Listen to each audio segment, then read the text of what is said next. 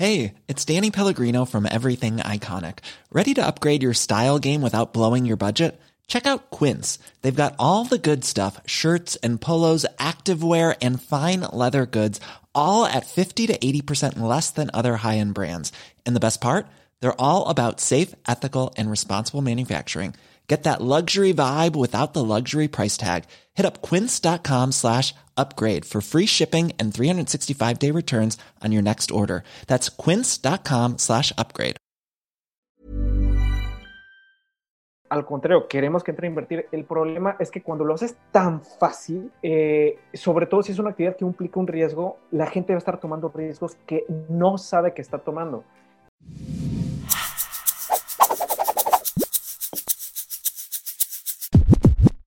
Bienvenidos al Emprepedia Podcast de esta semana. Regresamos con invitados y, y yo contento, yo muy feliz porque, eh, y lo platicábamos hace unos instantes antes de entrar en línea, eh, así como se conocieron los Power Rangers, las Tortugas Ninja, los Supersónicos y los Picapiedra. Este, ¿Cuál era la otra referente un poquito, la otra referencia un poquito más Jimmy para acá? Neutron y Timmy Turner. Jimmy Timmy Turner, pues justamente tenemos a los amigos de Polímata, a Alex y a Kike. ¿Cómo están, chicos? Muy bien, Ori, muchas gracias. Gracias por invitarnos. Quique, adelante. Bien, bien, gracias, Ori. Gracias por la invitación. Oigan, pues eh, si no conocen el proyecto de Polímata, la verdad es que se están perdiendo eh, contenido de, de lujo eh, sobre inversiones, finanzas personales. La, le, al final tienen esta dinámica también de, de noticiero bastante interesante de, de, las últimas noticias que, y cosas que suceden en los mercados, que afectan a los mercados, como el de hoy de Jeff Bezos, que muy oportunamente lo mencionó eh, pues cuando ya está cerrado todo para que la cosa no se fuera al infinito y al más allá, pero justamente eh, al final daremos un poquito de la descripción de, de dónde los pueden consultar. Este, y, y, y, la verdad es que sí quería platicar con ustedes por, por todo, este son, eh, todo este tono fresco, fresh que, que, le están dando al tema de las inversiones, porque, híjole, eh, a razón que será, yo creo que hace unos cinco años, y sobre todo yo creo que hace dos años empezó el boom de oye, quiero invertir, quiero, tengo mi dinerito y de lugar de, de, ponerlo debajo del colchón o este o ponerlo en una tanda, pues ya como que veo que todo el mundo está en, eh, poniéndolo en algo, ¿no? En, en, las plataformas de trading, y porque un amigo del amigo ya tiene un Ferrari. Este, y, y aquí quisiera entonces abrir un poquito la, la plática de, de por qué se puso de moda invertir. Bueno, yo creo que, como bien dices, to, todo, todo tiene sus tiempos, así como antes era cool estudiar computación e inglés, ahora, ahora está muy cool esta cuestión de, de, las inversiones. Desde mi perspectiva, ahorita aquí que nos va a complementar con su punto, este, el por qué se puso de moda la cuestión de las inversiones eh, fue porque evidentemente antes era un mundo, si tú, ustedes les preguntan, tú, Ori, tú, Kike, o, o, o yo, Alex, todos los emprepedios, les preguntan a sus papás, acerca de las inversiones siempre y cuando no fueran financieros sus papás, les van a decir, no, este, ¿qué piensas eh, de, de, la bolsa? ¿Qué te, se te viene a la mente? Y todos les van a decir, no, para gente rica, este, no, este, para gente de otros países, gente muy acaudalada, muy difícil.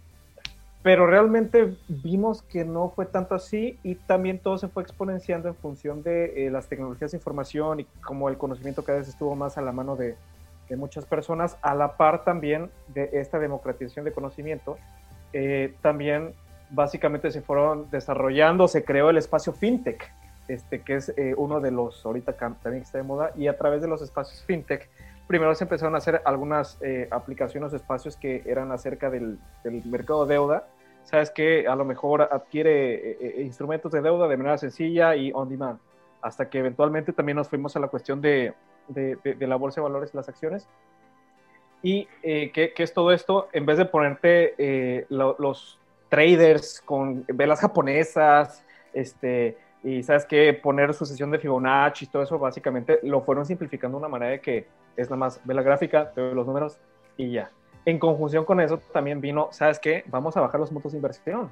Este, antes a lo mejor te pedían... Eh, bueno, 100 mil varitos. ¿no? A mí me tocó 100 mil pesos, ¿verdad? Pero ahorita básicamente eh, el, uno de los, de los brokers líderes mexicanos GBM pues ya lo bajó a mil pesos.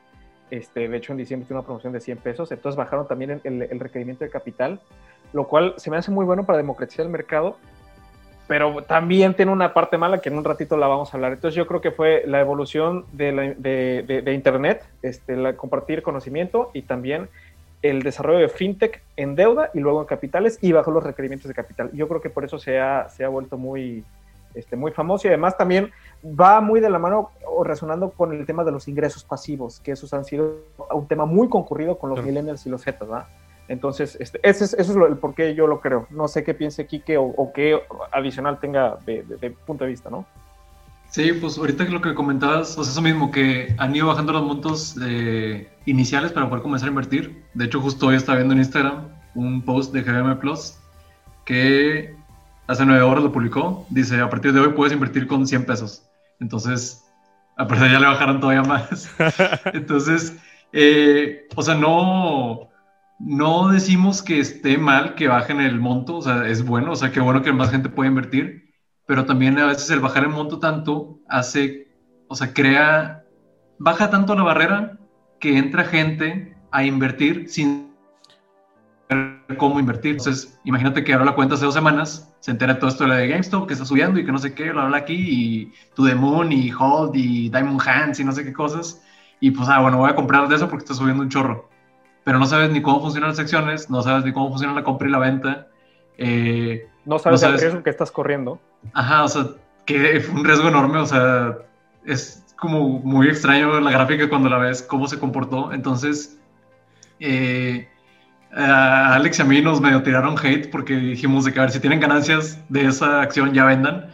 Y no, y cómo, y por qué, y tú, y boomer, y ah, soy millennial, así de que. Entonces nosotros lo decíamos desde el mejor punto de vista porque fue como, pues ya hemos pasado por la sección de perder mucho, bueno, Alex no, Alex hace cosas inteligentes, yo, de perder por ya, tú también, simplemente cuando sí, bueno. pero ya andas, ya andas perrix.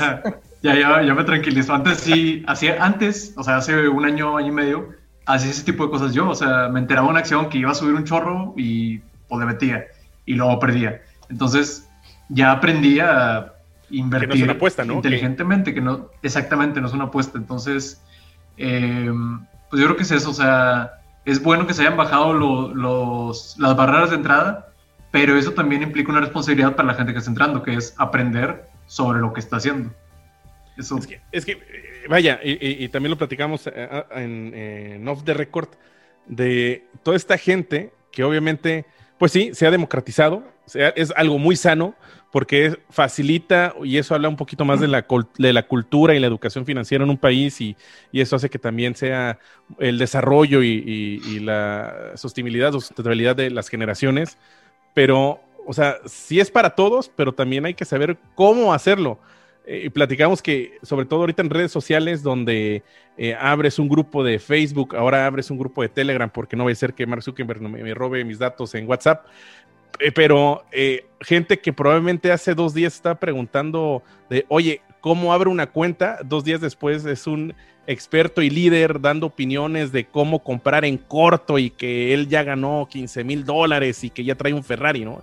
Y esas son cosas muy peligrosas porque al final del día pues la, gente e, es aspiracional y lo que busca es justamente pues generar riqueza y, volverse rico, ¿no? Porque ese es, realmente eh, el término correcto que, se busca al momento de, invertir en, en, ese primer plano, de generar mayor riqueza y tener mayor dinero. No, correcto. Este, yo creo que podemos referirnos a una de las líneas más choteadas de Spider-Man. Un gran poder implica una gran responsabilidad. Y yo creo que precisamente estamos en, en, esa esfera, Miori. Eh, básicamente, como tú dices, es muy sano de, la democratización. Yo, yo soy este, creyente de que todos debemos de tener acceso al mercado financiero de manera informada y de manera responsable. Por eso hicimos el canal Polímata. Este, nuestro canal de YouTube, Un Polímata, eh, básicamente eso, eso es lo que busca, tratar de hacer que los demás abracen eh, la cultura financiera, tratar de reducir, eh, reducir la asimetría de información entre las finanzas y que la gente le pierda el miedo, que no lo sienta un tema intimidante. Sin embargo, este, como bien, como bien mencionas, este, el, tener una democratización sin una buena planeación en torno, por ejemplo, a requisitos de inversión y todo esto, no, no, no porque no queramos que la gente no entre a invertir, al contrario, queremos que entre a invertir. El problema es que cuando lo haces tan fácil, eh, sobre todo si es una actividad que implica un riesgo, la gente va a estar tomando riesgos que no sabe que está tomando. Es, eh, por ejemplo, típico que cuando nuestros papás éramos chavitos, tenemos, a, menos que sea el del video de, no pasa nada, hombre, pero cuando nosotros éramos chavitos, tenemos 10, 11, 12 años, pues a lo mejor algunos nos enseñaron a manejar, pero los papás no nos soltaban el carro. ¿Por qué? Porque dicen, ok, ya sabes, pero ¿sabes qué? Eh, o sea, no tienes la capacidad, la pericia, la habilidad te puedes matar, puedes ocasionar un daño. Yo veo esto algo muy similar, es este, ¿sabes qué? Esto es muy bueno y es bueno que lo sepas, pero si no entiendes el trasfondo de lo que estás haciendo, los riesgos que estás corriendo, lo que implica históricamente cómo se comporta un mercado que tienes que analizar, eh, puedes pasar de, de, alucinar a estar llorando y, y, y, y, hay, y peor, o sea, si hay gente que desde antes no tiene bases financieras de, oye, no debo tener deudas o liquido primero mis deudas y tengo unas finanzas sanas y hago un ahorro, hay gente que incluso va a jugar con dinero prestado y se lo va a comer el interés y además va a perder. Entonces imagínate el hoyo al cual se va a meter para toda su vida. Oye, que eso pasaba, mucho, pasaba mucho con, en Bitcoin en 2017 y también pasó ahorita con el boom que, hubo de nueva cuenta en, diciembre pasado, de gente sacando de su tarjeta de crédito para poder comprar Bitcoin, ¿no? Y decía, pues oye, pues para empezar, no conocían ni cuál era la tasa de interés de su tarjeta. Lo que andan por ahí del CAT del 80, 90%. pues este, pues yo creo que sí, ¿no? Porque pues el Bitcoin anda dando pues rendimientos del 1000%, o sea, ni sabían ni qué era, ni cómo, cuándo, dónde, y, y ponías, creo que hasta, hasta, la, hasta la colegiatura del niño lo ponía ahí para invertir en Bitcoin. hombre, empeñaban al niño, güey. Entonces, es que otra vez habla un poquito de, la conciencia financiera, de cultura financiera, y otra vez, no estamos peleados con que sea para todos, pero, o sea, sí se tiene que estudiar, o sea, sí, sí, sí lo debes de saber es que leer.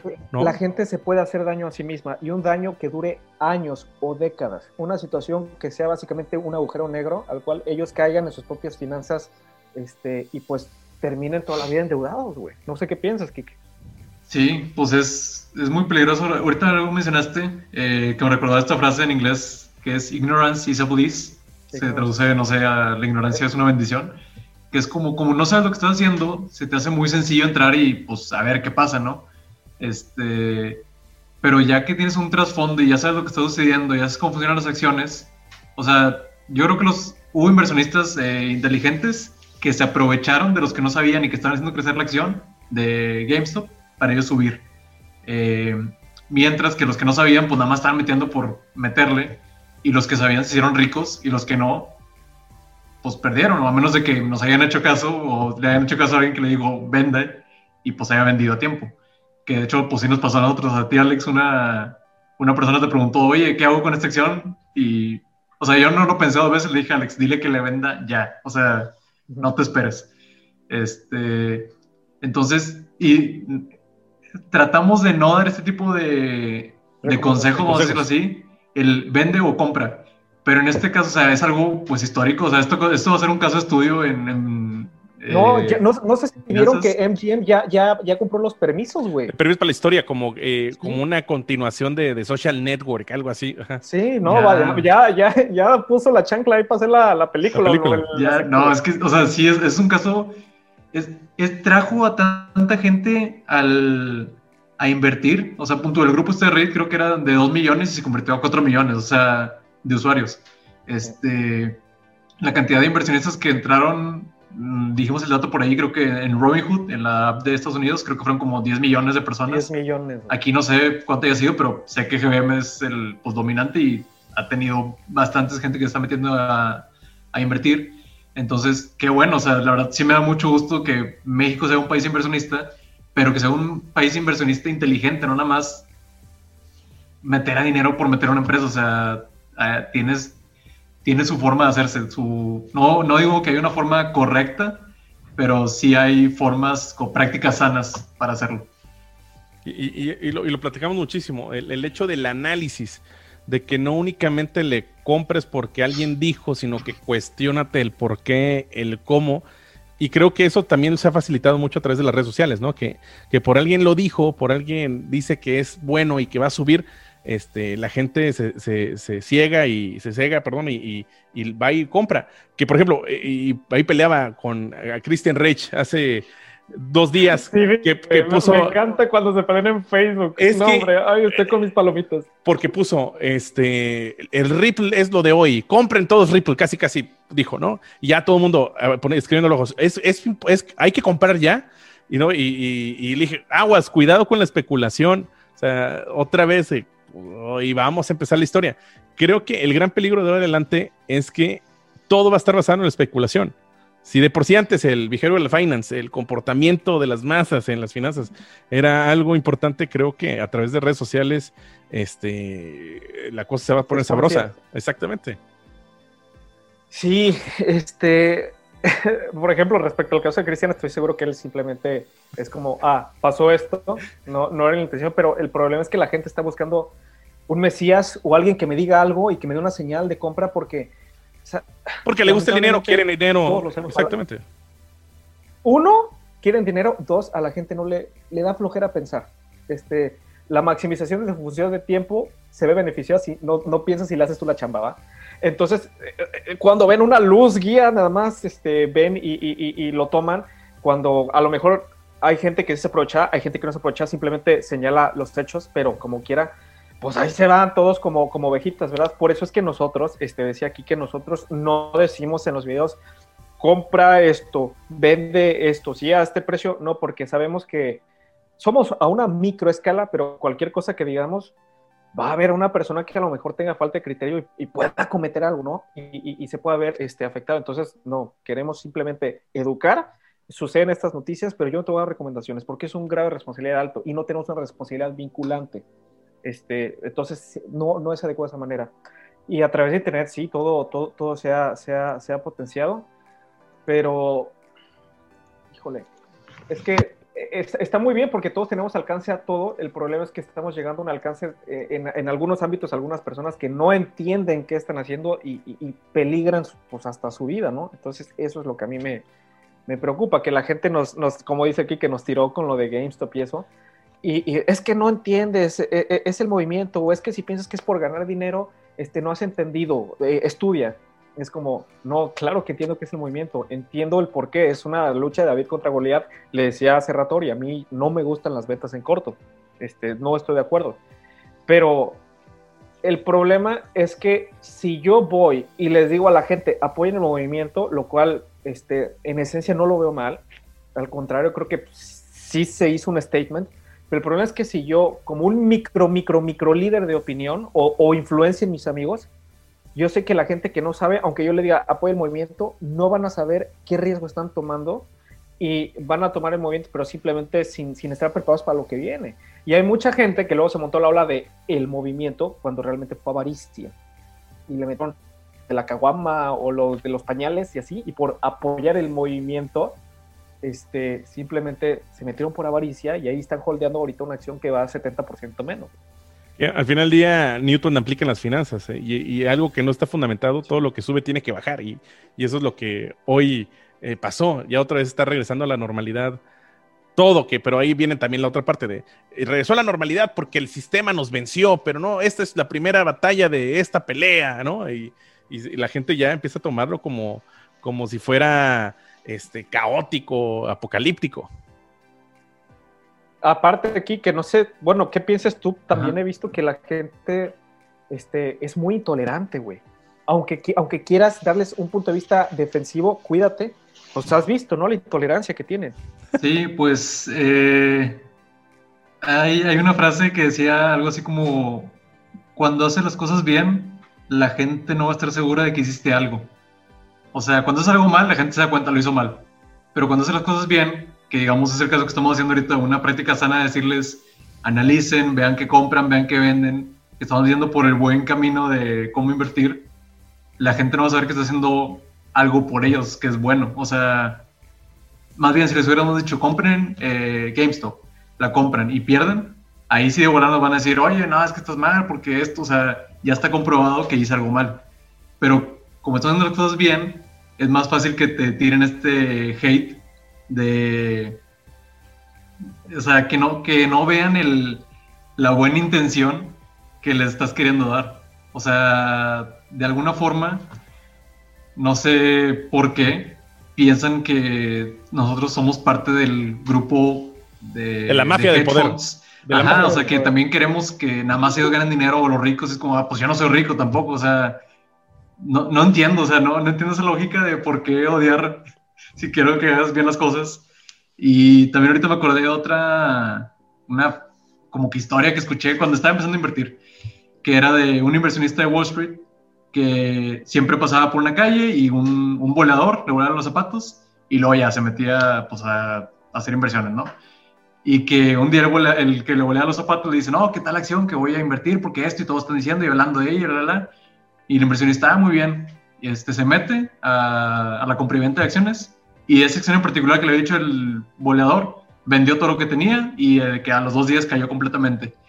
Entonces, ¿por qué? Porque toda esta especulación, cuando la gente empieza a hablar mucho de algo, gente que no sabe de eso, porque digo, no que alguien que vuela zapatos no sabe de inversiones, pero pues un 90% seguro que no va a saber de inversiones. Entonces, ¿por qué la persona que no sabe nada absolutamente de inversiones está hablando de eso y le está metiendo dinero o le quiere meter dinero? No me da seguridad a mí, entonces pues me deshago de eso, de lo cual todos están hablando, todos, toda la bola de nieve que va arrastrando y va juntando gente que no sabe el tema. Entonces, es importante también evaluar qué estás haciendo, qué estás comprando que estás vendiendo, no solamente irte por lo que dice la gente, que pues sí es muy sencillo.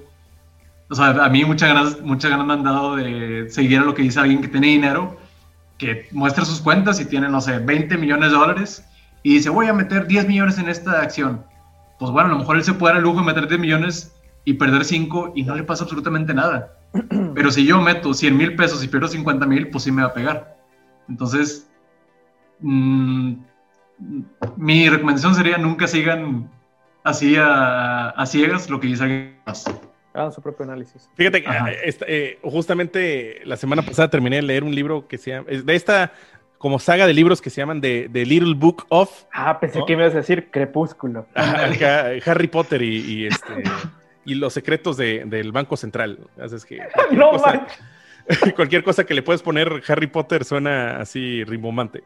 Este, y, mencionaba toda esta cuestión dentro del behavioral finance, que la, diferencia entre el, forecaster y el analista, que, en español básicamente podría ser la misma palabra, pero en inglés sí está diferenciado entre el analista y el forecaster, porque el analista, aunque hace proyecciones, analiza la situación, lee indicadores, lee las razones financieras, lee los fundamentales, y el forecaster a veces así con, porque eh, hoy es jueves 13 y pasó rápidamente una abeja, ya puso eso como parte de, del modelo, del modelo y, sin que tener algo de fondo. Entonces, e, eso también sucede actualmente, o sea, se nos olvida, se nos olvida analizar cuando realmente tiene que ser algo fundamental y, a mí me da risa cierta plataforma de la cual no voy a decir el nombre, tiene como parte de su valor agregado colgarte de este copy trading. el copy trading de lo que están haciendo los ah, demás. ¿no? no,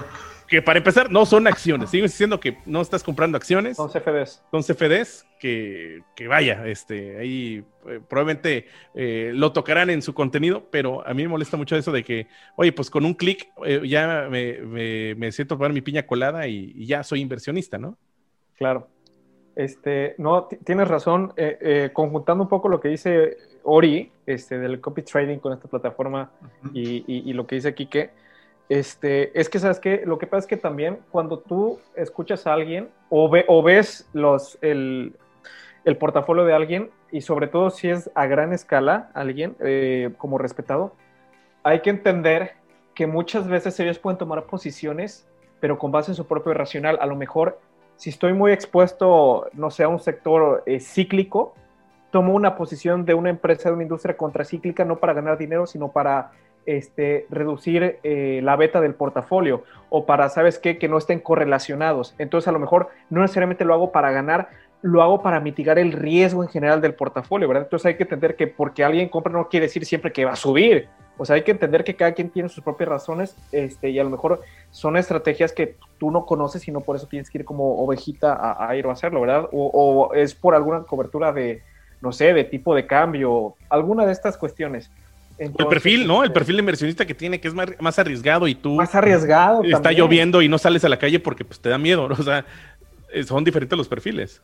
Sí, o incluso hay gente, aunque sean de los grandes, que hasta por razones personales invierten en algún sector o en alguna empresa y eso a veces no tiene un racional. Entonces hay que entender que eh, porque X o Y persona haga X o Y cosa no significa que sea con la maximización de la función de utilidad siempre en la cabeza. Puede ser al contrario, reducir riesgo o puede ser alguna cuestión un poco emocional o, o, a lo mejor hasta se equivoca. Entonces, este, e, es parte de por eso yo tampoco me gusta esta cuestión del copy trading y pues tampoco me gusta ni estar recomendando acciones. En el canal nos preguntan mucho. De hecho, nos mandan un chorro de inbox ahí al, al, al, Facebook de Polímetro o mi Facebook personal. Eh, que Alex, ¿qué acción recomiendas? yo no recomiendo acciones. En la bola de cristal acá. Sí, no, no, no. Es, eh, implica una responsabilidad, eh, una irresponsabilidad grande hacer, hacer eso, creo yo. Oigan, y, por ejemplo, y, empecemos desde cero, ¿no? Si estoy viendo que la gente empieza a generar rendimientos eh, interesantes, de que ya empezaron a moverse sus finanzas personales, ya sea necesario como para empezar ya a interesarse en invertir. O sea, ¿cuáles serían así como que esos highlights o, o, quick hits de decir qué es lo primero que se deben enfocar para, o los primeros pasos para empezar a invertir? De hecho, eso lo hablamos, ¿verdad? En el video, que en, en el video de hace, de hace no el dos semanas, creo. Hace tres semanas, ¿no? Sí, el de, el de, el de cuánto necesito para empezar a invertir. Si quieres, explícales que yo, porque ya y, y, y aquí, para los que están en YouTube, aparecerá una tarjetita para que vayan a ese episodio. magia, de la, magia de la edición. sí, pues ahí, eh, o sea, desde cero, ¿cómo comenzar a invertir? Pues bueno, primero, eh, bueno, es que voy a repetir un poco el video, lo voy a decir más rápido. Resumir, ajá, para que lo vean. Si tienes deudas, hay que liquidar esas deudas. Eh, si quieres invertir, no es pedir dinero prestado para poder invertir, es dinero que tú tienes. Y también, antes de, ya que tienes no deudas y no dinero prestado, tener tu fondo de emergencia para pues, cualquier eventualidad que pueda pasar, que estés protegido, que estés tranquilo en la mente, que no tengas que hacer eh, decisiones irracionales. Y ahora sí, ya puedes empezar a juntar dinero para invertir. Eh, ¿Desde cuándo, desde, o sea, con qué monto empezar a invertir? Pues en el mismo video lo decimos, no te puedo decir, ah, empieza con mil, empieza con cien mil, empieza con cincuenta. Cada quien sabe con cuánto quiere empezar. O sea, yo conozco gente que me lleva 10, 12 años y me ha preguntado, ¿cuánto empiezo? Y digo, pues no sé, ¿cuánto quieres, cuánto tienes tú para empezar? Para largo plazo. Ajá, y me dice, no, pues yo quiero empezar con unos 5 mil, 6 mil. Y digo, ah, pues está bien, o sea, cada quien decide. Y a lo mejor alguien de 20 años me va a decir, quiero empezar con 50 mil pesos no por la edad, ya también es, o sea, que digo, sí tiene algo que ver la edad y el riesgo que puedes invertir, pero no necesariamente por tener cierta edad significa tienes que empezar con tanto invertir. Entonces, ¿con qué monto empezar a invertir? Pues con el que puedas abrir la cuenta, o sea, en este caso con GBM es con 100 pesos, entonces, pues ahí ya tienes tu respuesta. ¿Con cuánto comenzar a invertir? Con 100 pesos, puedes empezar a invertir. Siempre y cuando este, ya hayas cumplido las otras metas financieras, que sea algo que ya no necesitas este, en el corto plazo. En el corto plazo, ¿no? En el corto plazo, sí, exactamente. Sí, porque otra vez también el mercado siempre está subiendo y bajando. Y cuando vas empezando quieres comprar en los puntos bajos y que suba porque te dicen el rendimiento promedio es de 14% anual. Y luego te ponen comparado con alguien que estuvo comprando en, en los puntos bajos, en los dips, y alguien que compraba en los puntos altos. Y te fijas cuál es la diferencia en promedio, es que, bueno, uno ganó 12% y el otro ganó 15%.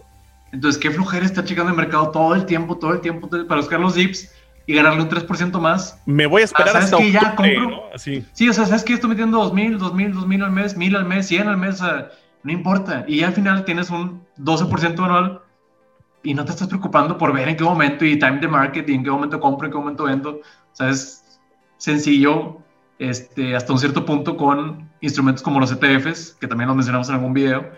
Eh, si detrás una acción en particular de una empresa, pues ya implica más responsabilidad. Pero hay buenos instrumentos en la bolsa de valores con los cuales puedes estar invirtiendo mensualmente y vas a ganar muy buen rendimiento. A largo plazo. A largo plazo, sí. Importante. Sí, yo creo que también, o sea, una de las cosas que yo le digo mucho a, amigos o, gente en mi círculo de influencia que me preguntan también cosas de, oye, para invertir esto, lo otro, les digo, mira, o sea, primero hay que cumplir las metas financieras que, mencionó Quique y debe ser dinero que necesites, a que no no vayas a estar en el corto plazo, ni siquiera mediano, a largo plazo y que estés cómodo. Bueno, a nadie le gusta, pero que puedas vivir sin ese dinero, básicamente. Es un dinero que no necesitas. Y en segundo lugar, les digo, quien, quien invierte, además de que ya tiene esta cuestión de dinero separada, este, dos, te necesitas, necesitas leer, informarte al menos, saber qué son los términos, cómo funciona la bolsa, qué es un ETF. Les doy como unos guidelines, a lo mejor de algunos conceptos para que ellos estudien y le paso videos si es que los aborda. Y tres, también les digo, el inversionista, además de estas dos cuestiones, debe ser, ser alguien que también tenga templanza y control emocional. ¿Por qué? Porque un factor muy importante de invertir es este, tener, eh, aguantar el gut feeling, este, es saber actuar con serenidad, eh, siempre y cuando en tu análisis de mente fría todo esté bien. Eh, porque como bien saben Kike y Ori, o sea, cuando uno está, tiene su portafolio y su acción, no es ganancia o pérdida cuando sube o baja, es una plusvalía o una minusvalía, ¿verdad? Se vuelve a ganancia o pérdida cuando se vende. El problema es que cuando la gente no hace un análisis y no está preparado emocionalmente, eh, es, muy fácil que algo lo, saque de su estrategia. A lo mejor es una empresa que va a largo plazo y va a estar bien y por X o Y bajó 3%, 5%, pero si fundamentalmente esté bien, es aguanta. O sea, si, si, si hace sentido, está en una tendencia positiva, en una buena eh, industria, sector, tiene finanzas sanas, es no te preocupes por dips de 2, 3, 4, 5% si en largo plazo va a estar bien según tu análisis de mente fría. Entonces, ten el control emocional y el temple para no hacer eh, cosas. Ah, no, así de. No, como pasó ahorita, obviamente, con el tema de pandemia, eh, mi ejemplo favorito es Alsea, que tenía planes muy agresivos y buenos de, expansión y, compró muchas franquicias e, en, Europa y, y, pues vaya, de las cosas que más impactaron en pandemia justamente fue el sector restaurantero. Entonces dices, calma, o sea, e, eventualmente se irá mejorando esto, pero pues no, no, no, no pierdas ese dinero volviéndote loco porque ya, ya perdiste tu casa, ¿no? O sea, ese, ese tipo de cosas, sino que en fundamentales está bien, lo analizaste, ten calma y sobre todo es tener paciencia y prudencia. O al caso contrario, este, hay algo que está subiendo mucho y sabes que uno, una razón fundamental o, o X, Y, Z, pues no, solamente subió y voy y me monto al tren a lo mejor, este, no sé, le doy a las top 10 emisoras que más crecieron hoy y veo que una subió 30%, me aloco y voy y le meto, cuando realmente pudo haber sido, es más, ustedes lo saben, ha pasado que acciones suben 10, 15, 20, 30% porque se confunden con el nombre de otra empresa. Zoom. Entonces, y, el problema es que cuando la gente no analiza y no tiene control emocional sobre, sobre sus emociones, eh, pueden eh, eh, cometer errores que, simplemente les pueden salir caros. Y, es eso, o sea, entonces un buen inversionista es el que sabe y además el que tiene control emocional, el que tiene temple. Yo creo que eso es bien importante, Ori. Pues bueno, llegamos a la recta final del episodio del día de hoy. viene la dinámica, yo, le he denominado la dinámica Faitelson acá en el podcast, en el cual les voy a decir tres palabras este, cada uno responderá y lo primero que se les venga a la mente. Eh, aquí no hay truco, nunca les dije qué palabras son, sino que les voy a decir tres palabras y lo primero que sale es de ronco pecho, ya sea una palabra, una frase o lo que describa para ustedes la palabra que voy a decir. Oye, pero es por turnos o a la par o cómo? A la par, primero, yo voy con Quique y después la contestas, ah. otra vez eh, empiezas tú y así, así nos vamos yendo. Ok. ¿De acuerdo? Eh, Quique, inversión. Ganancia. Alejandro. Largo plazo. Dinero, Alejandro. Tiempo. Ah, ah ya que importa. Felicidad. ya que importa. y por último, polímata. Quique. Conocimiento. Alex. Lo que todos deberíamos ser. Ay, qué, qué Ay, oye, no, cambio mi respuesta. Oigan, pues eh, en serio me dio mucho gusto eh, tenerlos en el episodio. Esperaba desde hace rato eh, tener el tiempo para poder platicar con ustedes. Este, fan del contenido que generan, muy necesario el contenido que generan de una manera muy, muy fresca, acá muy, muy millennial. y sobre todo que creo que es, es, lo que necesitamos, contenido así para, para que la gente que está interesada eh, en invertir y está dando estos primeros pasos, está enterada. Eh, lo, hacen de una manera genial. Eh, para los que escuchan este episodio y todavía no les siguen, ¿dónde los pueden encontrar? Quique, empieza por nuestro Instagram, Ah, bueno, en el Instagram eh, es un polímata, arroba un polímata. En YouTube también estamos como un polímata, slash un polímata. Y en Facebook también igual. Un Sí, ¿no? Un polímata. Todo está como un polímata. un polímata. Pero si en, en YouTube le ponen polímata, pues ahí vamos a salir, es una I. eh, de hecho, en Instagram sale una persona que tiene, no sé, tres fotos y en YouTube no sé ni qué sale. Entonces sí tiene que ser un polímata. Sí, es diagonal, un polímata o arroba un polímata. Perfecto. Pues bueno, eh, esto fue un poquito más de 30 minutos de este contenido sabroso en el episodio de hoy en el Emprepedia Podcast esta semana. Eh, pues pueden seguirnos en nuestras redes sociales, dale suscribir, campanita y todo eso, muy influencer, porque pues este, ya, ya empezamos a monetizar, aunque YouTube no me ha mandado mi tarjetita para ponerle el pin. Eh, y ya quiero recibir esos 200 pesos que están ahí congelados Estamos igual cuenta- nosotros. Sí, que no puedo, que no puedo deshacerme si hasta me alcanzaría para, para Las unos cervezcos, para un- exactamente para las caguamas. Eh, así que en serio, en serio, porque recuerden que aquí todo lo explicamos con manzanitas. Nos vemos. Adiós. Luego. Hasta luego.